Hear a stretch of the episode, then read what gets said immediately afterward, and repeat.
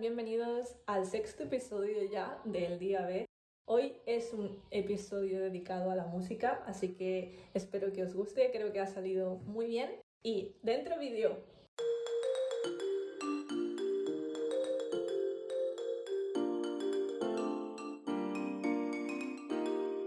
Bienvenidos al Día B.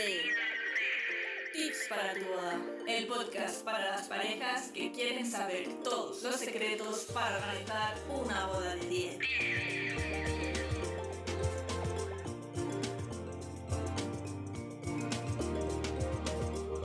Bienvenidos enamorados y enamoradas, bienvenidos a otro episodio más del Día B. Hoy tenemos con nosotros a Astrid, la chica del violín transparente. Hola Patricia, ¿qué tal? Bueno, yo muy bien, ¿cómo estás tú? Bien, bien. Bien.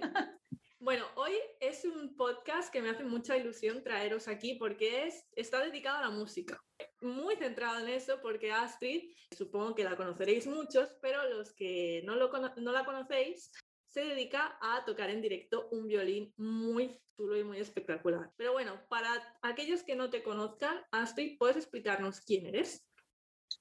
Hola, ¿qué tal? Pues yo soy Astrid, eh, me dedico, como bien ha dicho Patricia, a tocar el violín. Lo tengo aquí para enseñároslo, porque no es un violín, no es un violín cualquiera. Este es mi violín. Como veis, es bastante diferente a lo que a lo mejor teníais en mente, los que no me conozcáis, claro, que es un violín de metraquilato completamente transparente y con iluminación LED. A ver, es que no sé si se va a ver. ¿Se ha visto un poco?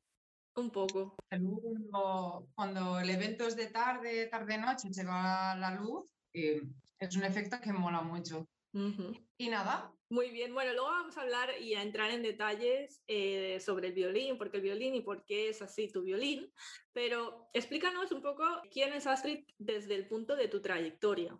Tú acabas tus estudios y qué quieres hacer, eh, ¿cómo, cómo acaba Astrid tocando no solo en bodas, sino en cualquier, en otro tipo de eventos y siendo profesional de ello. Pues sinceramente yo nunca hubiera pensado que terminaría haciendo lo que hago ahora mismo bueno, lo que hacía eh, hace un par de años, porque ahora está la cosa un poquito así, ¿no? Ya, Pero yo cuando, sí, cuando terminé la carrera, que yo fui a estudiar a Valencia, tenía en mi cabeza, pues bueno, entraré a tocar en una orquesta, viajaré por todo el mundo, estaré tocando arriba y abajo, pero bueno, básicamente era mm, tocar en una orquesta, ¿no?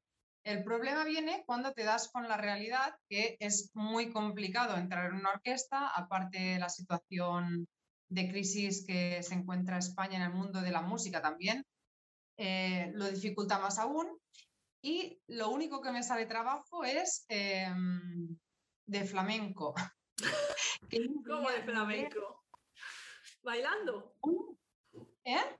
¿Bailando? No, no, no, tocando el violín flamenco, ah, vale. melodías de flamenco que yo no tenía ni idea porque es un mundo totalmente aparte, es muy complicado el flamenco, es, bueno, es una bestialidad. Y me sale de casualidad eh, en Salou, que fue a partir de allí en Salou que empecé, me empezaron a conocer en diversos locales y terminé pues también que en el Tropical, por ejemplo, es un sitio que he estado muchos años también tocando. Pero claro, no era ni de lo que yo sabía, es que no sabía absolutamente nada. Luego, poco a poco, pues empecé, pues mira, podrías venir a tocar en, nuestro restaurante, así por las noches, tal y cual, pero repito, de clásico, que es lo que yo sabía, que yo soy especialista en el mundo clásico, pues no me salía nada. y claro, si tengo que estar un par de horas tocando en una cena, amenizando la cena, ¿qué te voy a tocar? Vivaldi, Beethoven. Es que la gente eso tampoco no, ni le va ni le viene. Y fue cuando empecé a modernizar un poco mi repertorio y, a partir de, que me compré el violín transparente, eh, se hizo un poquitín como mi marca, mi marca personal, porque no, hay muchos. Y a partir de, bueno, de empezar a tocar música muy actual, sobre todo con el boom del despacito, pues fue cuando despegó todo. Em, fue de verdad es que no, yo no esperaba ni me lo hubiera pensado nunca, de tantas horas de dedicarle, de dedicarle a, los compositores clásicos que terminaría tocando Luis Fonsi. Eh, hay que estar abierto a todo. me causó mucho choque mental al principio, porque claro, la de horas que uno le ha dedicado al instrumento con algo que no tiene nada que ver con lo que estoy haciendo ahora, me costó muchísimo, pero bueno, yo ahora estoy completamente abierta de mente y lo disfruto, ¿eh? Disfruto al menos el poder tocar. De hecho, has mencionado a Luis Fonsi, me hace gracia porque él en alguna entrevista ha comentado que, bueno, él al principio en su carrera era más de canciones de baladas. Y ¿Ah, de hecho, sí? y de hecho comentaba que también le impresionó mucho el, bueno, a partir de Despacito también como que despegó eh, más en el área esta de reggaetón latino. Y claro, él flipando, porque dice, a ver, ¿cómo es posible que, que toda la carrera de un estilo hará cambio? Y bueno, nunca sabes, ¿no? Vale. A mí también me cambió la vida el reggaetón. Exacto. es que claro, has mencionado esto y me acuerdo que no sé, la verdad no sé por qué me acuerdo porque hace un montón de tiempo, pero la verdad es que es curioso. Eh, pero ¿cuánto tiempo, cuántos años hace que, que, tocas el violín y por qué el violín y no la guitarra o el piano? O también, es que no sé si sabes tocar más instrumentos. Sí, sí, sí. Ah. Yo empecé con cinco años pues lo típico que le apuntan tus padres a fútbol, te apuntan a inglés, a ballet. Pues a mí me, apuntaron a música porque salía de la guardería todos los días cantando. Tenía a mis padres hasta el moño, ya de todo el día cantando. y me apuntaron a música. Y entonces, como yo no, no, conocía los instrumentos, me apuntaron a piano, lo típico. Pero es que yo odiaba el piano, os lo prometo. Yo cuando me sentaba en la banqueta con ese instrumento tan grande, es que tú imagínate una niña de cinco años, que era un moco eh, que, no, que, no, me gustaba. Y un día una chica trajo un violín a clase y me, te prometo que me enamoré. Me enamoré, digo, yo quiero tocar eso. Y estuve dando caña a mis padres que quiero tocar el violín, que quiero tocar el violín, que quiero tocar el violín. Y al final, pues mira, cedieron. Y a los siete años me, me pasé el violín hasta ahora. Y he hecho pues todos los estudios arreglados, que son, bueno, son un par de años de iniciación, los cuatro años de elemental, son seis años de grado medio, grado profesional de ahora, y cuatro años de superior. Esa es la carrera de, violín. Es más larga que la de medicina, por así decirlo rápido. Diez años oficiales. Madre mía, ¿y es tan difícil como dicen que es? Está el mito, no sé si está el mito de que el violín, como uno de los instrumentos más difíciles de tocar. Sí, juntamente con el piano, que es el otro instrumento que sé tocar, no, no, tanto como el violín, porque cuando pasas a grado medio, grado profesional, eh, hay una asignatura que es el segundo instrumento y entonces elegí piano otra vez. Porque bueno, ahora ya me gusta más el piano. Ahora ya has crecido, ¿no? Y ya está al principio no podía con el piano, no podía, pero bueno, sí, luego no lo toco igual que el violín, ¿eh? Y además, como no lo tengo aquí en casa, que lo tengo en casa de mis padres, cada vez lo toco menos, pero bueno, eh, también sé tocar un poquitín el piano. Bueno, a mí me encantaría saber tocar algún instrumento. Yo me acuerdo que empecé a tocar la guitarra, la española, pero bueno, ahí se quedó y el piano, pues nada, lo típico así con los deditos, ¿sabes? Un tutorial y que suena algo y ya estás feliz, ¿no? Porque suena algo bien, pero me encanta. No, no, el día que repartieron el arte este no, no estaba yo despierta. Bueno, todo es un poco hacerle y dedicarle horas, ¿eh? Si tú le dedicas muchas horas a algo, al final lo tocarás mejor, lo tocarás peor, pero terminarás tocándolo. Y es eso, invertir horas, invertir horas, invertir horas. A mí se me dio mejor esto de charlar, de hablar y de programas. a mí también, ¿eh? A mí también, lo disfruto mucho, yo no me arrepiento. No me arrepiento de nada. Bueno, lo importante es eso, que además luego vamos a hablar bien de cómo, cómo es tu servicio eh, durante, en este caso, la boda, pero se te nota disfrutarlo un montón y vamos, que parece que no te aburres, por eso luego te voy a preguntar, ¿alguna vez te aburres de hacer lo mismo? Luego te lo preguntaré. Vale, has enseñado al principio el instrumento, el violín. Claro, nosotros pensamos en violín y automáticamente nos viene una imagen de un violín estándar marrón normal. Y, tú apareces con, con, este aparato que parece del futuro. Explícanos cómo llegaste a él, o sea, has dicho que lo has comprado, pero cómo, o sea, ¿hay alguna diferencia con el normal? Eh, ¿Suena más, menos? Pues aquí tenemos el violín clásico. Claro, el estándar, ¿no? El... este ya suena más. Lo que tiene de distinto, pues es la caja de resonancia. Al tener esto, si hago así, se oye muy bien, ya se oye perfectamente. En cambio, el violín eléctrico, al no tener caja de resonancia, suena muy flojito. El problema del violín clásico, por ponerle un problema, que si tú estás tocando al aire libre, el sonido se pierde. Y mm, si le pones un micrófono, que es lo que muchos músicos terminan usando, que es, perfectamente viable, el micrófono en situaciones o condiciones de viento hace silbidos, hace sonidos, mm, el sonido no es limpio. Entonces, es muy fácil que, pase un poquitín de viento en una boda, y más cuando es al aire libre, ¿no? Y es muchísimo más fácil que el sonido sea directo del, instrumento a, la mesa y al final al, al amplificador, ¿no? Em, pero el violín clásico, lo bueno que tiene es que el sonido es muy bonito, ya solo, solo con escucharlo sin nada, no necesita reverb y yo, por ejemplo, lo uso mucho en iglesias. Cuando alguien me contrata para, tocar en una iglesia, ya directamente les digo, no te lo pienses, porque además la iglesia em, consigue una reverb natural que es una pasada y no tiene nada que ver el violín clásico con el sonido dulce que tiene al, eléctrico. Y, y, bueno, básicamente es eso la diferencia. ¿Y por qué el violín transparente? Yo antes de este violín tenía un Yamaha que era un violín negro que por una parte tenía la silueta del violín y, y, quería cambiármelo porque estaba muy cansada, estaba ya aborrecida de ir con ese violín. Y estuve mirando opciones, estuve mirando opciones y una de mis referentes en, en el mundo del violín es Vanessa Mai, no sé si te sonará, una chica coreana que revolucionó el mundo de la música clásica fusionándola con música electrónica y a mí de pequeña me tenía loca. Yo, de hecho, quería un violín eléctrico. El primer violín me lo compré porque se lo vi a ella y yo quería uno como ella. Y en una foto, un día mirando, veo que tiene un violín transparente y me, es que me enamoré. Digo, ¡guau! Yo necesito ese violín. y estuve investigando, estuve investigando hasta que lo encontré. Lo encontré en, una, en un luthier de Londres que te los hace él. Los hace el hombre este. Imagino que barato no es. Bueno, no te creas, ¿eh? No te creas, es muchísimo más caro un, el violín de madera, porque al final esto es plástico. Vale. En cambio, mm, el valor que tiene añadido es que son instrumentos antiguos. Hablamos de instrumentos a lo mejor del siglo XIX, siglo XX, mm, siglo XVIII. Claro, esto es muy complicado luego de encontrar si se te rompe, por decir algo, se te rompe, que ojalá no me pase nunca, pero esto es tan fácil como llamar, hazme otro, el otro es distinto, ¿no? Es, es complicado de explicar, pero bueno, y aparte el valor sentimental que ya le das a, al instrumento. Claro, claro. Muy bien.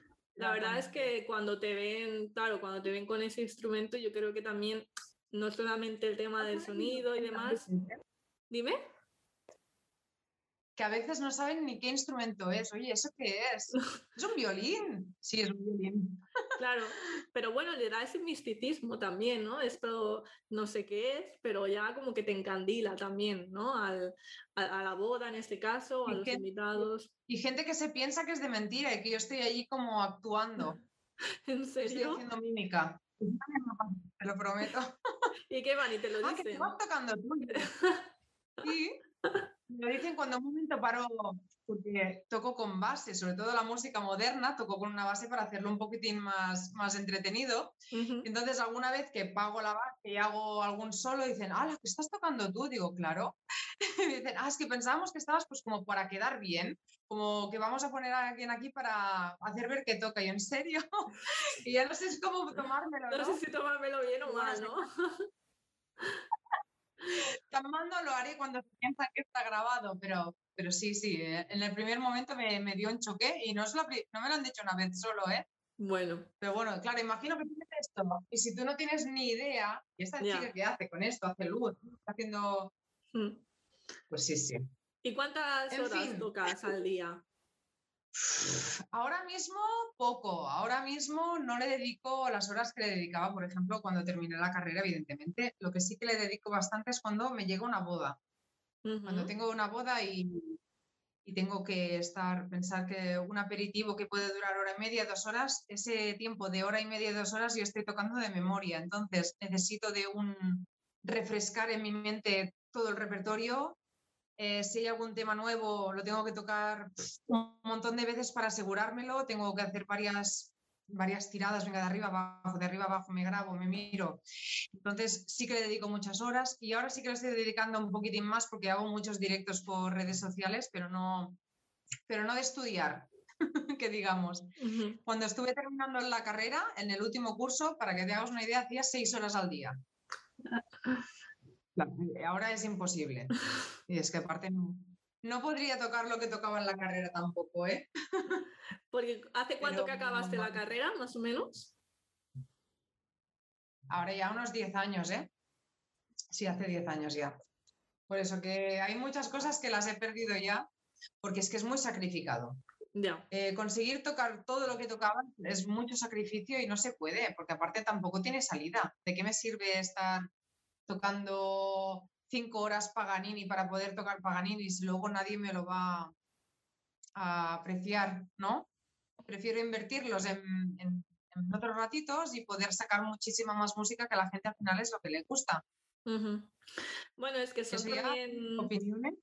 Sí, son, a ver, son profesiones muy sacrificadas que te implican de ti mucho sacrificio y que en muchos casos la recompensa pues no compensa y menos ahora con tiempos de COVID y de historias que, bueno.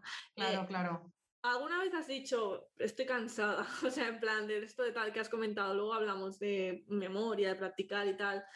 Mm, a ver, tú una boda no haces, haces varias en un fin de semana, por ejemplo, y eventos y todo. No acabas hasta el moño, así hablando vulgarmente. Acabo agobiada, pero agobiada porque me da la sensación que no llego, que no llego, que no llego, que, que si llego tarde, es que no, hay muchos factores en una boda que al final el cliente no se da cuenta y es que si es lejos, tienes que coger el coche, eh, repasar como cinco o seis veces o siete si lo llevas todo, porque si es lejos, luego no puedes volver a casa. que lo tengas todo, llevar eh, mm, un poco de todo de recambio, ¿no? esa tensión, yo llevo, lo que llevo peor es la tensión de que salga todo bien. Que me acuerde de todo, que no me deje nada, que no me falle el ordenador, ¿no? Que esas pequeñas cosas que te pueden pasar, que luego sale bien siempre, ¿no? Pero hasta que no termina la boda, no es cuando haces el ya está. Supongo que nos debe pasar un poquitín a todos, ¿no? Tú también en, en tu campo lo mismo. Sí, Hasta que no termina la boda no es como... Sí. Y, si tienes varias... Dime, dime. No, que me doy cuenta hablando con vosotros los proveedores en cada episodio de que al final estamos un poco que, que sí, se disfruta, pero siempre hay algún momento, sobre todo ceremonias y esas cosas que, que, que estás tenso y estás ahí sufriendo por A o por B porque luego sale bien, ¿eh? Pero el sufrimiento no te lo quita nadie. Yo le digo a los novios, digo, a ver, ya sufrimos nosotros por vosotros, vosotros disfrutad, el día pasa, el día pasa súper rápido y los proveedores ya lo pasamos mal para que salga todo bien, pero es que es verdad, ¿eh? vas a tope hasta el último momento y lo disfrutas porque si el trabajo te gusta, lo disfrutas, pero hasta que no terminas, no es cuando haces, vale, ya está, me quedo tranquila, estoy 100% feliz y contenta de que mi trabajo ya lo he hecho bien y a por el siguiente, ¿no? El ir, y ir empalmando eventos, la verdad es que es un agobio horrible, horroroso. Es que los eventos lo que tienen, claro, al ser mm, en directo, ¿no? Eh, vivos, pues te implica de que luego no puedes hacer improvisaciones raras. Y, particularmente en, en las bodas, pues claro, al final es un momento que también es mucho de emociones y que todo tiene que salir perfecto y quizás si hay una cosa que no sale tan bien es un mundo, ¿no? Y entonces, claro, todavía más presión. Claro, Claro, en el, como bien decías, por ejemplo, quien hace el vestido de, y no es por desprestigiar ni mucho menos, ya al contrario, que tienen otros problemas. Pero si el vestido de novia, por ejemplo, ¿no? El del novio, tú vas a dedicarle un montón de horas a ese vestido, pero ese vestido ya está hecho. ¿No? El vestido, o yo qué sé, o quien hace las minutas, ¿no? Que es muchísimo trabajo, pero el trabajo es antes. Y eso ya está hecho. Cuando tienes tu trabajo bien hecho, ya te olvidas. A lo mejor, pues que llegue bien, ¿no? y que no haya ningún problema.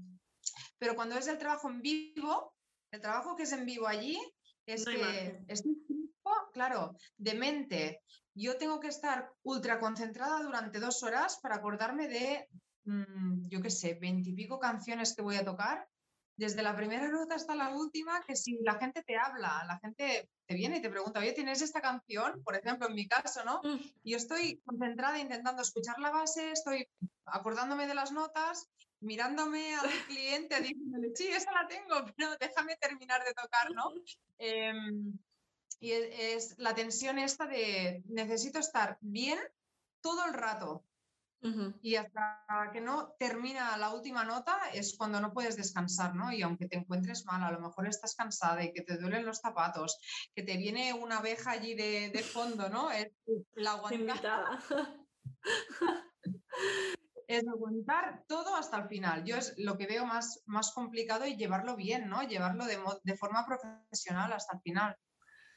¿Cuánto hace que, que, estás tocando en bodas? Porque has comentado que empezaste un poco en eventos, discotecas eh, o salas así. Y luego, el, el, momento en que empezaste a ir a las bodas, ¿cuándo fue? Pues empecé muy, mm, hará unos ocho años o así, pero empecé muy poquito a poquito. Lo típico, se te casa una amiga, ay, pues ven a tocar a la boda pues venga, va, venga, voy a prepararme algo.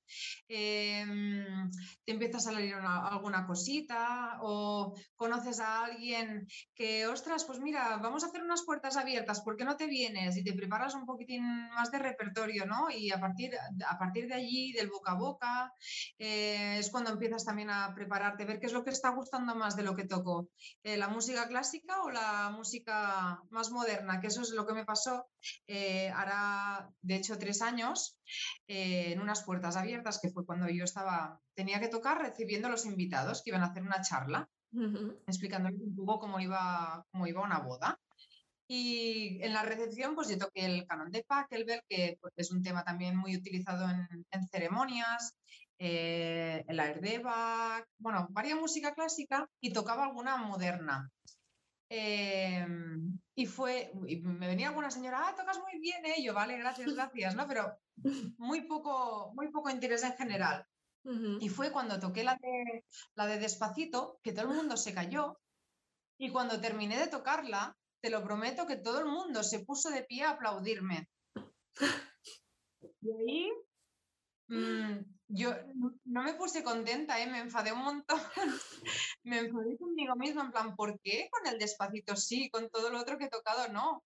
Pero bueno, fue una forma de, de cambiar el chip y decir, oye, Astrid, la gente le gusta la música moderna, la gente que mm. escucha en la radio, no se pone Vivaldi, ¿no? Hice el cambio de chip, realmente lo hice allí, es verdad. Pero tuviste que encontrar ahí, ¿no? Face to face con la reacción de la gente para poder entender qué es lo que pedía la gente al final.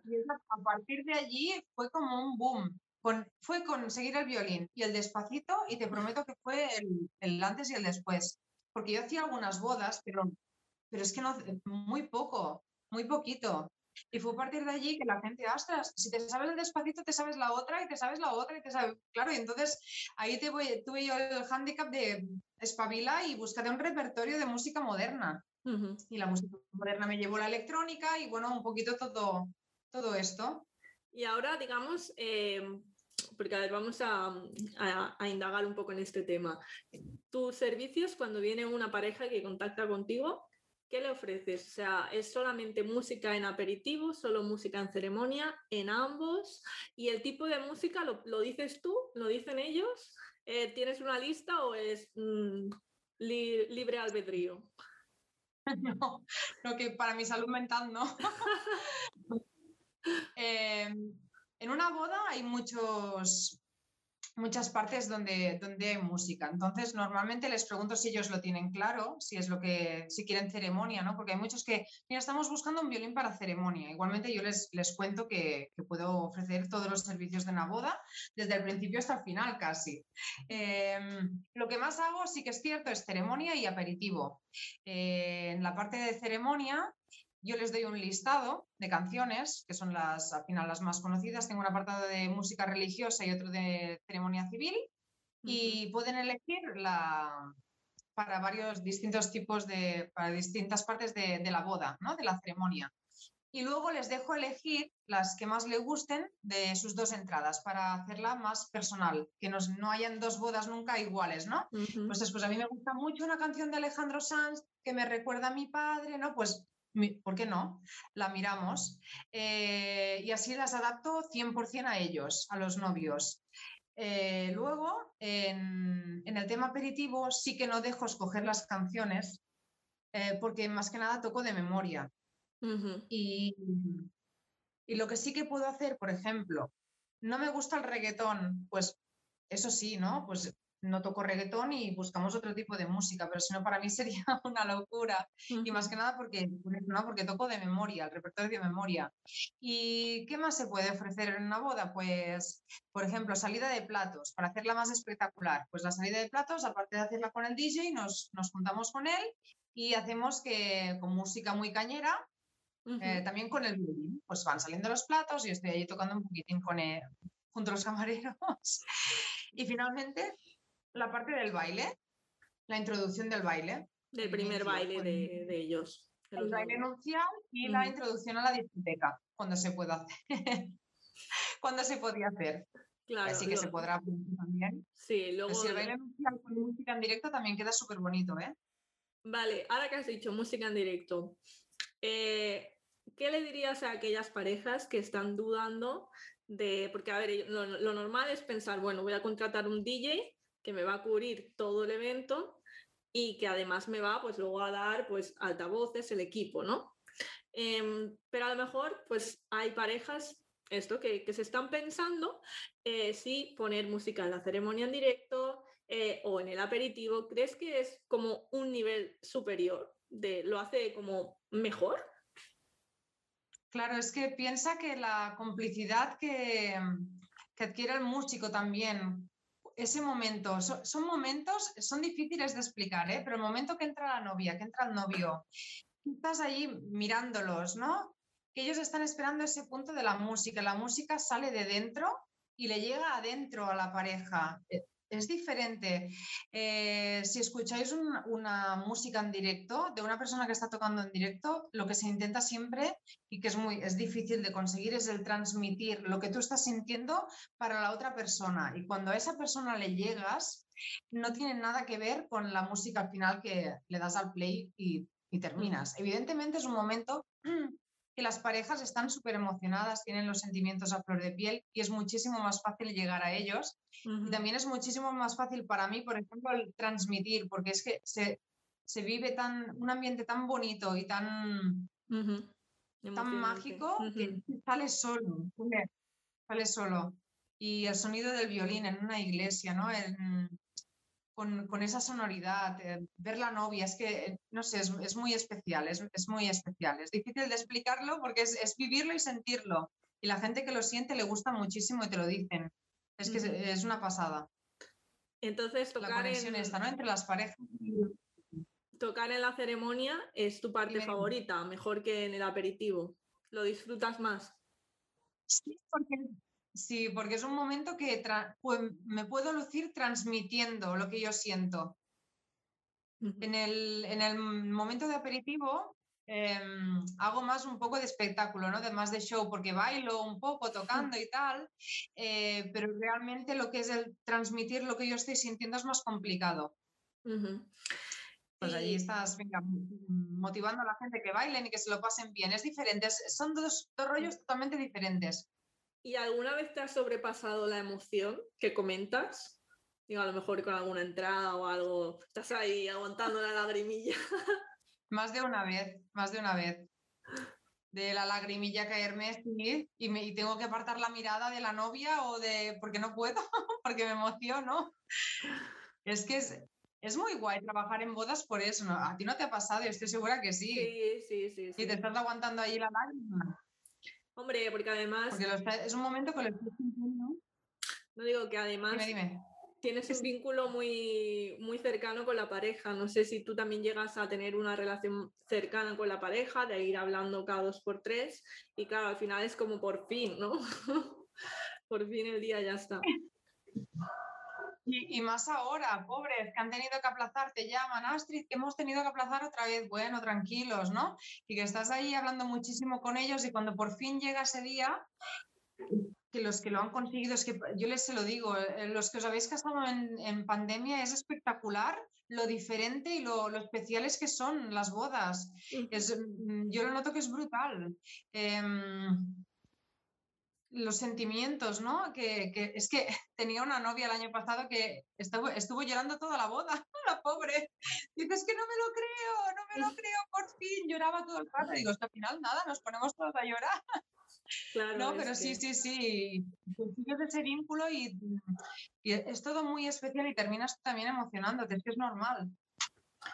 Bueno, porque te llegan, ¿no? Te llega y además la música hace que todo llegue mucho más, ¿no? Yo siempre digo que al final la música te acompaña siempre en la vida y, música en directo, pues si tienes la suerte y puedes, eh, yo, vamos, 100% lo aconsejo y Astrid seguro que también se dedica a ello, pero vamos, que, que no suene esto, no está pactado ni nada, es que cuando yo veo un evento que viene música en directo, vamos, es que hay mucha diferencia, porque esos momentos los, los hace mucho más emotivos.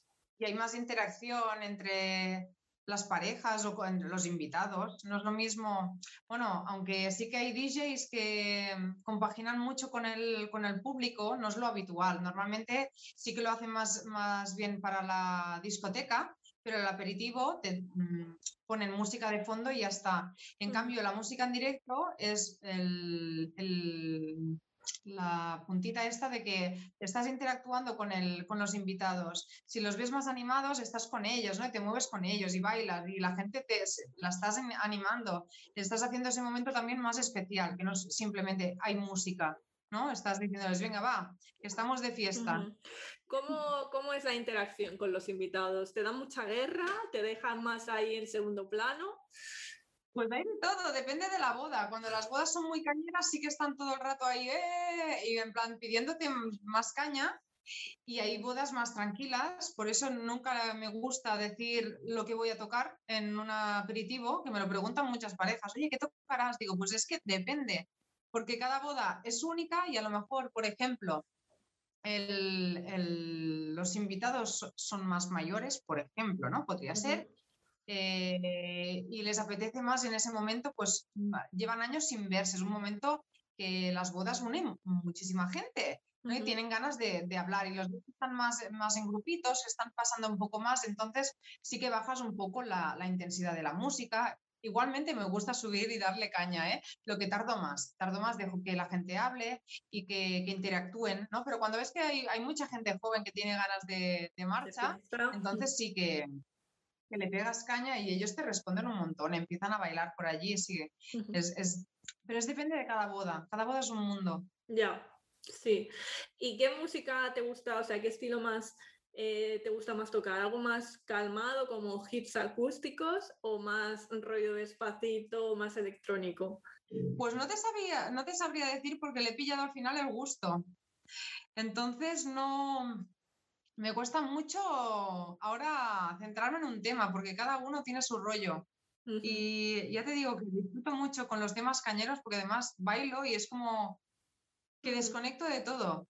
Es difícil también de, explicarlo, ¿no? Porque para mí también es como terapéutico. Yo estoy bailando, estoy tocando y es que no pienso en nada más. Desconecto y, solo la música. En cambio, con los temas más, em, más clásicos sí que te, te esfuerzas mucho más, no sé si por el respeto que le tengo yo también a la música clásica, ¿no? Intentas transmitir más eh, y la disfrutas de otro modo. Mm. Es que no, no, sé cómo explicarlo, es, complicado, Depende del momento, vamos a dejarlo en depende, depende de la situación. No me podría centrar en algo. Dime un solo tipo de música, ¿no? Porque cada uno me, me transmite algo diferente. Sí, bueno, esto es como la pregunta, la típica pregunta de qué, qué, género te gusta. Bueno, pues muchos, porque escucho, bueno, ¿no? Habrá alguien que vaya. ¿Te has encontrado alguna boda de, alguien que vaya a un palo muy, muy a saco? Por ejemplo. ¿En qué sentido? Pues que solo quiera canciones de, por ejemplo, de reggaetón o de rock o de un estilo muy marcado. Sí, me encontré una boda que, que querían solo jazz solo jazz. ¿Y qué? Pues claro, evidentemente de memoria no te puedo preparar un repertorio de dos horas de memoria de solo jazz, así que se lo comenté a la pareja, digo, vale, vosotros queréis solo jazz, pero yo necesito mirármelo de unas partituras, de poder tener, evidentemente, el hecho de que haya un atril dificulta mucho interactuar con la gente, aunque lo intentes y la gente le, gusta, no es lo mismo. Hace un poco de pantalla. Sí, hace, porque ya no estás para ellos, estás para la partitura. Entonces, mm, gusta mucho estar en las notas y estar. Es como hacer una ceremonia con el papel, que no te sabes nada y, leer de allí de papel todo el rato no es lo mismo que si tú ya conoces a la pareja mucho, si que, ¿no? que lo tienes más preparado y te puedes. Hmm. Puedes hablar mucho más de ellos e interactuar muchísimo más con, hasta con los invitados, ¿no? Que llevar el papel y estar allí leyendo es, es, es lo mismo. Si yo me pones un papel es muy difícil Claro, te limita, te limita un poco más, pero bueno, se hace. Si lo piden, se hace. A ti te encanta el jazz y tú prefieres que toque jazz, pues, ¿por qué no? Muy bien. Y a ver, lo, has comentado, aparte de tocar, mm, cuando son así animadillas y demás, pues haces un bailecillo. Eh, pero es que tenéis que pensar, aquellos que no conocen a Astrid, que ella, eh, bueno, si nos estáis escuchando desde Spotify, os pido que vayáis a YouTube porque es una tía raca guapísima. Pues bueno, ella se pone su vestido de brilli brilli, bueno, su vestido, sus vestidos, porque tiene muchos, y unos tacones que son como mi cabeza más alta, o sea, más altos. Son enormes, son unos tacones así. Tendré que practicar, ¿eh? que con el confinamiento he perdido práctica. Eso te iba a decir. ¿Cómo te concentras en dar la nota y no caerte? Porque depende del lugar, no es liso. Pues lo paso mal, ¿eh? Por dentro, lo paso mal.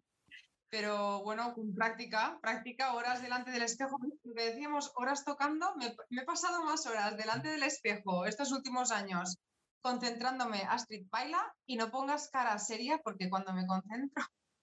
Claro, yo vengo de un mundo clásico, que eso también a la gente no lo sabe, vengo del mundo clásico y en el mundo clásico que sepáis que es no te muevas, eh, no bailes y no sonríes, porque tienes que sonreír, claro, entonces cuando mm, es una posición seria, recta, ¿no? Estás tocando y a mí no sabéis lo que me costó salir de este chip porque llevaba toda mi vida, llevo 25, llevaba 25 años, a ver, sí, lo hago, 20, no, 20 años, Llevaba, llevaba casi 20 años, digo, y ahora me vas a venir tú a cambiar. Eh, eso fue un, director artístico que tuve, que es Alejandro, Alejandro Carvajal, que le quiero agradecer, por cierto, eh, la paciencia que tuvo conmigo, que me dice, niña, sonríe, es que no sonríes nunca. Digo, es que me cuesta. Yo estoy tocando y no estoy pensando en sonreír.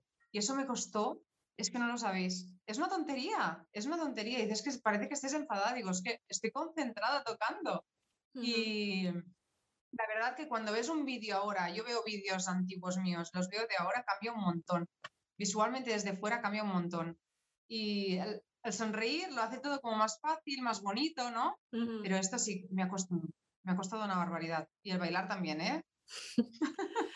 ¿Y cómo fue la idea de, tener esta imagen tan espectacular? Bueno, la, la, imagen que me he hecho un poquitín poco a poco para, para resaltar pero bueno, tengo mi vestuario también para, para diferenciarlo. Me ha gustado mucho diferenciarlo de la ceremonia. Si tú me contratas para la ceremonia, voy a llevar un vestido largo, ¿no? Eh, con el violín de madera y la gracia. Entonces es el, el cambio. cambio. Que tú me ceremonia con un vestido de ceremonia largo hasta los pies, anchito, ¿no? Con un tul y con el violín de madera y me ven luego el aperitivo que ha pasado solo media hora con el vestido de lentejuelas, el violín transparente, con los taconazos y mm, ¿Hola?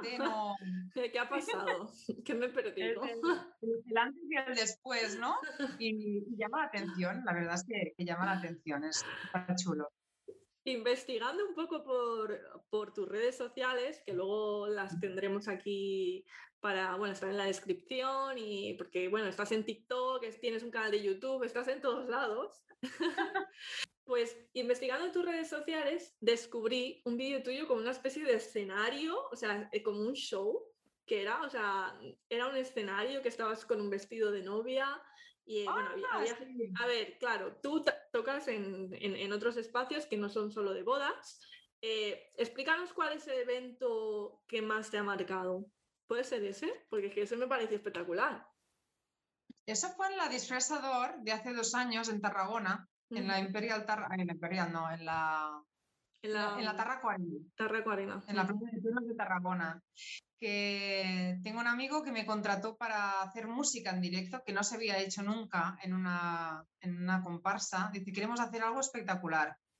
Y tenían la idea, ¿no? De hacer las cuatro estaciones de, de Vivaldi y él, él visualizaba, dice, es que yo me, me vino la imagen del violín transparente, del hielo, de, de algo así, y queremos hacer algo brutal.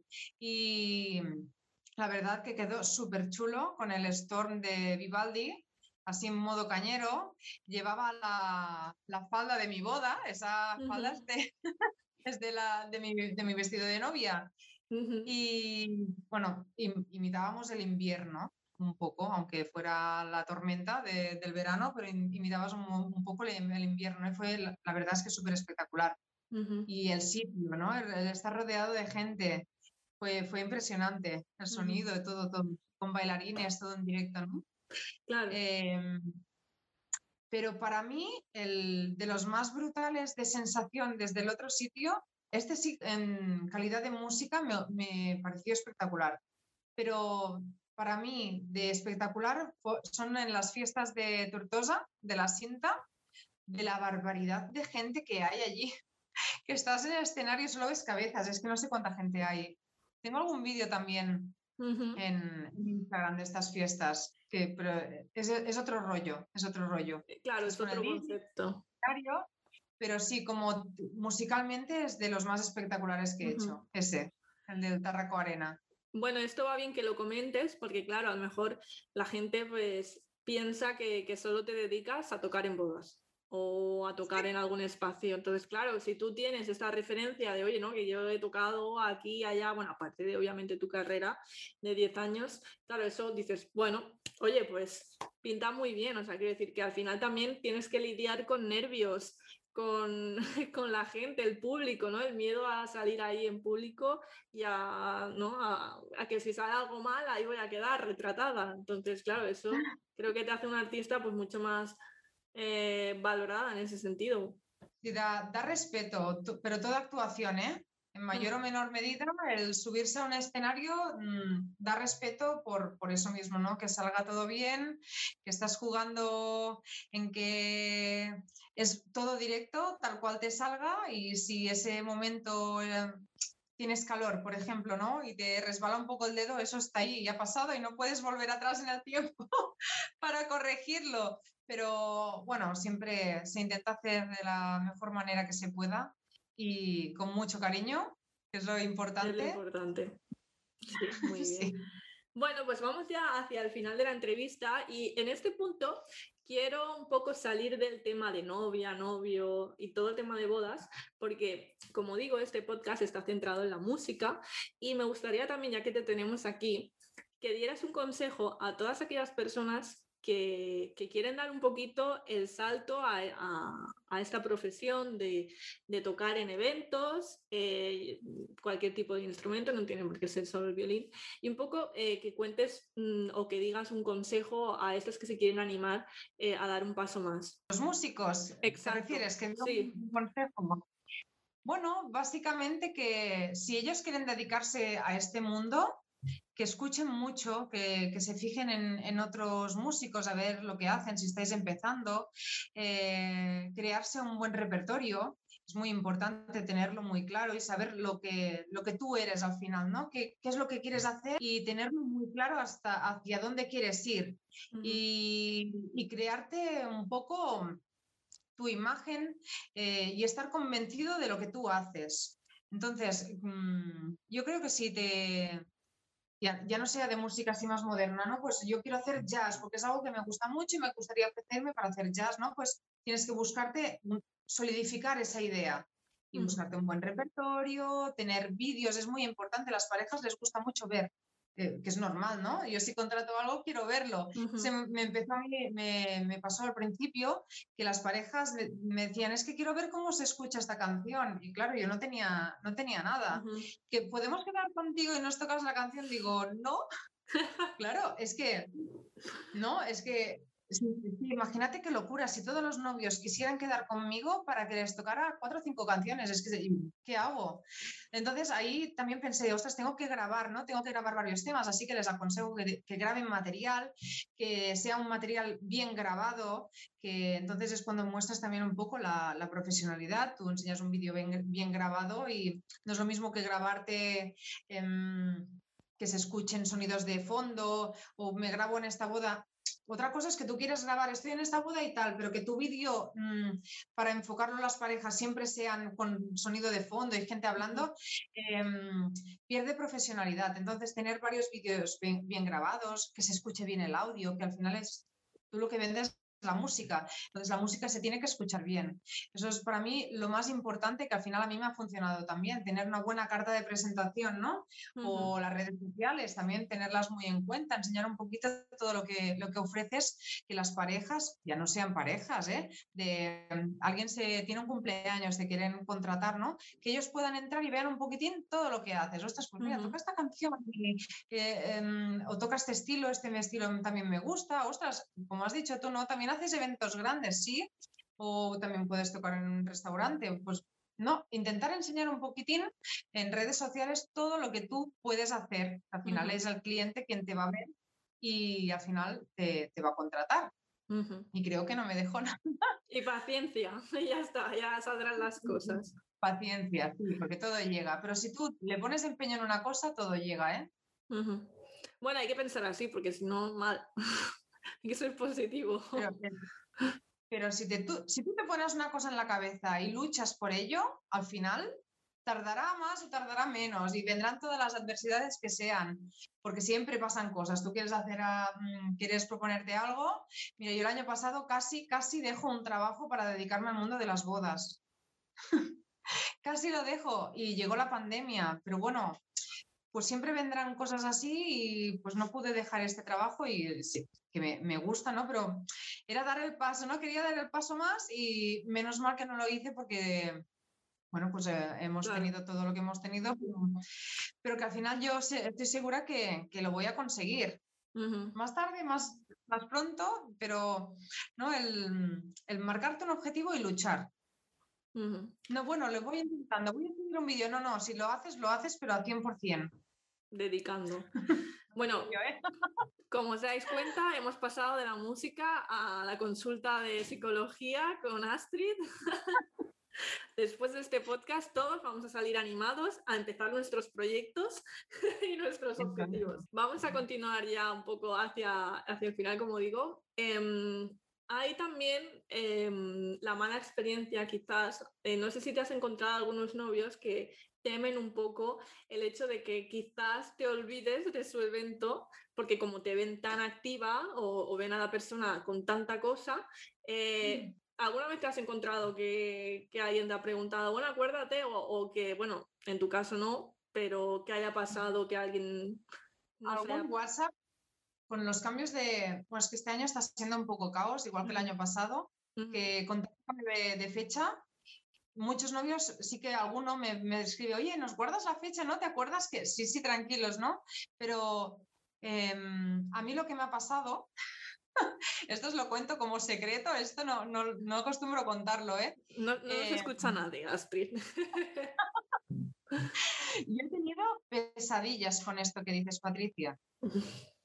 Yo llegué a soñar una vez que estaba en, de carnaval, no me preguntes por qué estaba tan carnaval, y había una pareja que no me paraba de mirar, pero me miraban mal.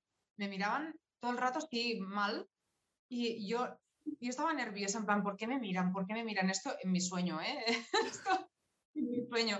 Y ya no podía más, y voy a ellos, digo, oye, ¿qué pasa? ¿Que, que me miráis mal? Y me dijeron, es que te has olvidado de nuestra boda lo digo, ponerme a llorar en mi sueño, que es un sueño, pero perdón, pidiéndoles disculpas, perdón, que se me ha olvidado y, y, tener este trauma de que no se me olvide a mí. Por suerte los novios, ya te digo, ahora sí que me mandan, oye, ¿te acuerdas, no? Sí, sí, tranquilos, pero tengo la agenda, lo tengo apuntado en la agenda, tengo un calendario, lo tengo apuntado en el calendario, tengo en el móvil, lo tengo apuntado la fecha de los novios, pero aún así me parecen pocos sitios donde apuntarme para acordarme de todo. Y de tener hasta pesadillas de, ¿te has olvidado? No me ha pasado nunca. no me ha pasado nunca, pero lo he soñado y lo he vivido en sueños y se pasa muy mal. Se pasa muy mal y aún estando, estás como que tienes ahí una pizquilla que te dice, estará bien esto. Y a veces me pasa con la, imagínate ya las fechas de las bodas, plan, este día no está vendido para nadie más ni nada raro, ¿no? Porque si no, imagínate el cacao. O sea que da, claro, tú también hagas eventos simultáneos, que sea en este sitio, que no sea en otro, o sea, son, claro, la información no puede fallar. Sí, sí, sí, sí. Y se pasa mal, ¿eh? Eso sí que es a lo mejor lo peor. Que no me olvide de nada, que no me olvide de nada. Lo que peor llevo. Esto sí, Espero que nunca pase, que nunca pase. Lo tengo apuntado en 30.000 sitios, pero bueno. Y más eh, se incrementa estos años porque tengo novios que han aplazado la boda cuatro o cinco veces. Digo, y eh, espero tenerlo bien apuntado en todos los sitios, porque claro, te lo tienes que cambiar del móvil, tienes que cambiarlo del calendario, tienes que cambiarlo de la agenda, lo tienes que cambiar de todos los sitios. Bueno, toquemos madera y que no pase nunca. Ya no más COVID, por favor. El COVID, no, eh, ahora que, lo, que lo hablamos, a ti, claro, te ha afectado mucho porque no puedes tocar en los eventos, ni en bodas, ni en otro tipo de eventos como en salas de discoteca, hoteles. Eh, o sea, ¿has hecho alguna boda, por ejemplo, el año pasado? ¿Has podido hacer algo? He hecho unas cuatro, unas cuatro o cinco. Bueno, es la media de bodas que se han hecho más o menos todos los proveedores. ¿Y que, qué tal la experiencia? ¿Tienes que ponerte mascarilla? Eh, sí, en ceremonia me he puesto mascarilla, pero en aperitivo he intentado apartarme una barbaridad de la gente porque aparte en verano, bueno, yo lo llevo fatal el tema de mascarilla. Eh, y el hecho de bailar, porque yo estoy, me estoy moviendo, me ahogo con la mascarilla me ahogo, entonces me aparto una barbaridad, pero que si al final pues se dice te tienes que poner la mascarilla es lo que hay, ¿no? Claro. Pero la ceremonia no es lo mismo, pero cuando estoy bailando me agobia un montón. Entonces al final pues me separo, me separo muchísimo de la gente, si veo que se acerca alguien pues te pones la mascarilla y ya está. Y, bueno, ir trampeándolo un poco así. ¿Qué le dirías a los, a los novios que, que, tienen boda este año y que están ahí? ahí? Bueno, em, yo les digo que se animen, que se animen porque las bodas están siendo súper bonitas, que yo creo que ellos tienen, se ponen en la cabeza mucho que no me quiero casar con la mascarilla, es que la mascarilla a lo mejor tenemos que usarla otro año más. Hoy decían incluso que otro año más, porque al paso que vamos con las vacunas parece que va a ir todo un bastante lento. Entonces, al final, la mascarilla es, es, una pieza de ropa que además, no sé si me equivoco, ¿eh? los novios no, no la llevan. Creo que no. a lo mejor ¿A que no? Ellos se salvan, encima ellos se salvan, que, a lo mejor se piensa eh, que todas las fotos con la mascarilla, ¿no? Los novios no, no, lleváis mascarilla. Em, los invitados al final, pues sí, la ponen, se la bajan para comer en el aperitivo pues para hacer una foto te la puedes bajar la mascarilla, pero luego es tener la conciencia esa de llevar la mascarilla y ya está. Y cuando estás sentado en la mesa, te puedes volver a quitar la mascarilla. Y tener en cuenta estas cosas, estos detalles, pero es que las fiestas, la gente tiene muchas ganas de fiesta y muchas ganas de, de hacer un poco la vida que hacíamos antes. Y las bodas que se han hecho han sido una pasada de bonitas, de emotivas, de en plan, eh, ¿sabes cuando te cuesta un montón de conseguir algo que cuando lo consigues dices, ¡guau! Em, ¿Ha merecido la pena? Mm. Son así las bodas, son súper bonitas. Y es que hasta que no se vive, de verdad, no, no, no, lo, no lo puedes sentir. Son súper especiales, no tienen nada que ver con las otras. Una boda es, es muy bonito, es, es vivirlo como un cuento, ¿no? Es que estas bodas son Mm, únicas, es la boda, es una boda que se ha aplazado, que no se ha podido hacer, que eh, la he tenido que cambiar. Hasta el día antes no sabía si me casaba. los novios están con los nervios así. Cuando llega el día es, mm, por fin, mm. es mi día. Un alivio ya. Al máximo y de, de verdad que aplazarlo por una pieza de ropa, por la mascarilla, es una tontería. Si hay toque de queda, el año pasado creo que estaba en la una o así de la mañana, pues oye, Mm. bodas de día. De día. No te cases a las 6 de la tarde, empieza la boda a las 12, la una, que no pasa nada. Y a mí me gustan ¿No? más ¿eh? las bodas de mañana, porque son más largas. Sí, sí, son más Claro, largas y estás más, más horas y más rato. Sí, sí. Claro, más luz para las fotos, es... Bueno, al final es, son horas, es, la empiezas antes, pues bueno, a la una ya se termina y ya está, y no, son 12 horas de boda y es suficiente. Pero Sí. bueno, yo lo único, lo único lo, del, lo de la hora, la- las mascarillas, yo con, con los novios que se han casado no, no le han puesto ninguna pega a la mascarilla. Mm. A ver, esto, claro, también lo que dices de que han sido súper bonitas y emotivas es porque como hemos estado y estamos tan anulados emocionalmente de, no sé, contactar con la gente, yo, es que claro, estás prácticamente mm, confinada de, de la gente, ¿no? Porque que puedes ver mejor a tu familia más cercana o a mm, los amigos tres o cuatro, pero claro, ya no puedes hacer mucha cosa más. Y el día que nos juntamos todos, ¿no? un, un día de, de boda, me imagino que si ya antes era así, ahora el triple, Es muy Ahora- guay. es muy guay. ahora el triple. Hablando de boda, bueno, que llevamos hablando de boda todo el rato, tú lo has dicho, tú lo has dicho antes, tú te has casado, tú tienes Sí. tu propia experiencia. A ver, ¿cómo, cómo fue tu boda? Mi boda. Así resumidamente. Resumida, pues yo so- me considero, me consideré la típica novia loca histérica, porque Sí. además lo, pongo- lo pongo de ejemplo así. Yo estaba obsesionada con el tiempo. Yo miraba el tiempo en el móvil y daban lluvia, daba lluvia. Y donde me casé yo, no había plan B, el plan B no me gustaba y yo no quería que lloviese. Pero claro, es ir contra la, la naturaleza y que no llueva. Y, y lo estaba pasando fatal, estaba histérica. Que va a llover, que va a llover, que ya verás cómo llueva. Y al final hizo un sol espectacular. Ese día llovió el lunes, me casé el domingo, el lunes diluviaba, toda la semana lloviendo, llega el domingo un sol. Por eso que yo no me puedo llegar a imaginar las novias lo que han pasado, las, más las chicas que los chicos, ¿eh? Aunque hay de todo, le digo, si yo estaba histérica, que me acuerdo que estaba histérica por si llovía, pobrecillas, es que no me puedo poner en la piel de que ahora confinados, ahora sí, ahora no, ahora os podéis casar, ahora no. Es que, digo, es los que os habéis casado os merecéis un monumento por aguantar esto. si yo estaba loca por si por una tontería que ahora lo, lo veo, digo, es que qué, qué tontas somos algunas, ¿no? De, de, ay, que te llueve, es que es una tontería, ¿no? Pero Bueno, es que te a mí- diciendo- Yo todavía no me he casado, pero a mí me pasa eso cuando voy de vacaciones. O sea, lo del tiempo creo que me va a perseguir.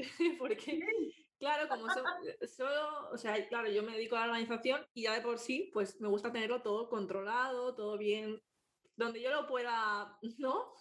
Y, y claro, el tiempo, claro. el tiempo no podemos, no somos Dios todavía. Y, y claro, me pasa eso, o sea, que me imagino que si algún día me caso, pues eh, me pasará lo mismo. o buscar un plan B, que- porque si no, Claro, es- aparte de trabajar en, e- en este mundo de bodas, tú ya tienes una imagen creada ideal para tu día, ¿no? Te imaginas el día bonito, cuando estás con, con esa pareja dices, ay, a mí me gustaría que fuera así, ¿no? O me gustaría algo parecido y te haces como un ideal. Eh, y muchas bodas, entonces yo creo que lo que nos pasa es que va subiendo el listón, ¿no? Pues yo quiero un poquito más, un poquito más, un. Y cuando ves que todo eso se te derrumba con un día de lluvia, que al final es una tontería lo del día de lluvia, pero lo tengo que reconocer que yo lo pasé fatal porque el plan B era hacerlo todo dentro, eh, todo en la sala del banquete, que no, no podía cambiar de espacio. Y la, la ceremonia la hice ci- civil tenía que ser en la iglesia. Y yo no quería en la iglesia. es- era como, me vais a romper todo lo que yo tenía em, estructurado, no podré hacer nada. Pero mm, nada que ver con lo que está pasando ahora, pobres. ya. Es que claro, ¿quién le iba a imaginar en ese entonces? ¿Quién iba a imaginar que yo empezando el 2020 ilusionadísima ahí con todas las bodas que teníamos, bueno, todos, porque ese era un año donde había muchas bodas. Yo creo que Era el año. Es que era el año, porque no sé si es por el 2020 o qué, pero era el año para 2020, todos. Todo el mundo, todo el mundo del sector ha sido como el karma, ¿eh? Nos hemos portado muy mal. Estábamos. Porque todo el mundo decía, "Guau, este año, este año pinta súper guay, es el año, es el año de las bodas, todo el mundo un boom, una sí, sí. pasada y al final, mira, Sí, sí, es que fue, bueno. fue un boom y, claro, nosotros pues claro, estábamos en Navidades felices, de vacaciones, volvemos, nada, los 10 días ya nos toca, bueno. Es que, bueno, eso es una cosa que nos dice que al final la vida la planeamos mucho y luego hay, hay cosas que nos rompen los planes. Un poco más, ¿no? Hay que tomársela un poco más a lo que venga. Al presente, sí. Exacto. ¿Tocaste en tu boda? No. Nadie te dijo, ¿no vas a tocar? Todo el mundo, todo el mundo, ¿no tocaste en tu boda? ¿Y vas a tocar el violín? En el... A ver, una novia. Oye, que hay gente que lo hace, ¿eh? Y hay gente que canta, pero yo estaba tan nerviosa. Em, que no te ibas a acordar ahora del despacito. No, no quería, aparte que supongo que te pasará que cuando vas a trabajar tú tienes ese respeto y esos mm, no son nervios, porque no, no lo considero nervios, pero tienes ese punto añadido de que todo salga bien. Eh, en mi caso, en la boda yo tenía ese chip de que salga todo bien, no quería otro chip de tienes que tocar.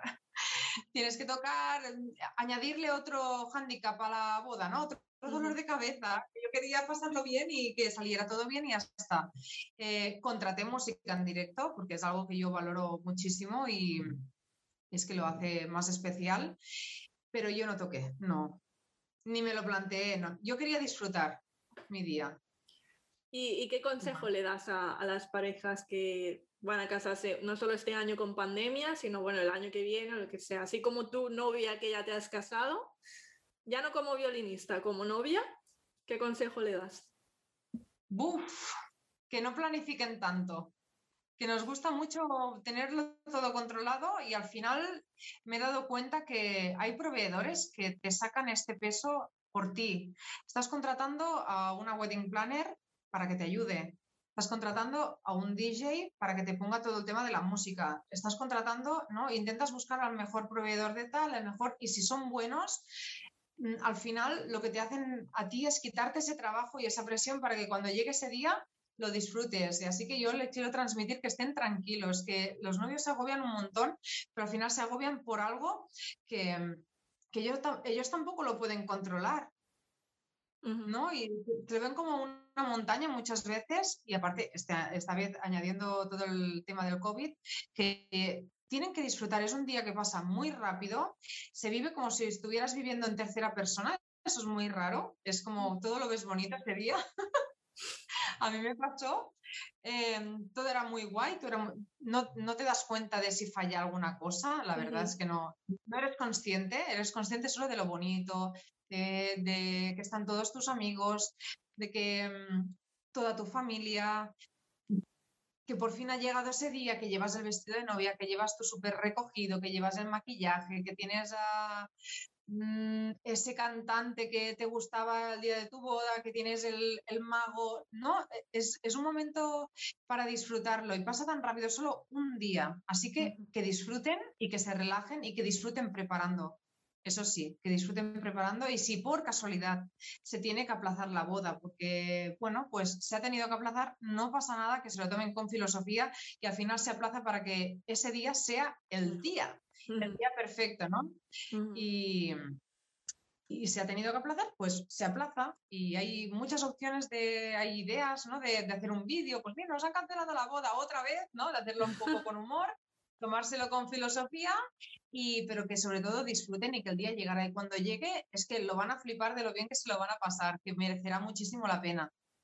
Ese es el consejo que les doy. Estén tranquilos. Es, es uno de los consejos principales. De hecho, yo también lo dije en, la introducción, que es que es lo más clave, porque luego da pena ver que no disfrutan de que es algo que lo tienen ahí que, que, se les pasa volando, porque es lo que has dicho, pasa volando y, para estar pensando. Sí, es que es un día. Es que yo siempre digo, si vas a sufrir, me voy a mi casa, porque voy a estar para evitar que sufras. Entonces, ¿qué sentido tienes? Que sufras tú y que sufra yo. O sea, no, no hay ningún sentido. Y bueno, pero es difícil. Yo reconozco que es inevitable, ¿eh? Yo me pongo de la parte de las novias que cuesta, es muy fácil decirlo, que mm. cuesta, pero desde la experiencia es que es verdad, te agobias y tienes que estar tranquilo, por algo estás contratando profesionales, ¿no? Si, contrato, a una wedding planner para que me ayude con todo, ¿por qué me tengo que agobiar? Ya tengo a, mi wedding planner que tienes que tener confianza, eso sí, tienes que tener confianza con esa persona y tú entonces relajarte y tomártelo de otro modo. Muy bien. desde mi punto de vista, ¿eh? Sí, me parece genial lo que dices y espero que tanto a novias como a novios les llegue y, y también puedan transmitir este mensaje a familiares cercanos o amigos cercanos que también pasan muchos nervios. Bueno, Astrid, pues hasta aquí creo que lo hemos comentado todo. Muchas gracias por estar en este episodio, por, por, por explicarnos tus experiencias y, y, tu sabiduría y bueno, espero que hayas estado bien. He estado súper bien, se me ha pasado súper rápido. Sí, la verdad es que, que pasa rápido. Gracias a ti por invitarme. No, hombre, claro, por supuesto. Por supuesto, la verdad que es un honor que estés aquí. Tenéis las redes sociales de Astrid aquí abajo en la descripción. Eh, exacto, aquí abajo. Y bueno, Astrid, muchas gracias por venir y gracias a vosotros que nos escucháis todos los miércoles, todas las semanas. Y bueno, nos vemos en otro episodio la semana que viene. Así que gracias a todos, gracias Astrid. Pues gracias Patricia, espero que nos veamos pronto en muchas bodas. Eso, muchas ganas. Hasta luego. Muchos besitos, guapa. Hasta luego, familia. Bueno, pues hasta aquí el vídeo con Astrid. Contadme qué os ha parecido en la caja de comentarios en YouTube. Y si lo estáis viendo desde Spotify, pues tenéis el contacto de nuestras redes sociales para enviarnos cualquier tipo de mensaje. Como cada semana, eh, recordad que bueno, tenemos un nuevo episodio la semana que viene y importante que le deis a suscribir al vídeo eh, en el canal de YouTube, seguir el programa en Spotify, darle like y, bueno, seguir viéndonos y apoyándonos en las redes sociales. Así que hasta la semana que viene y un besazo. ¡Hasta luego!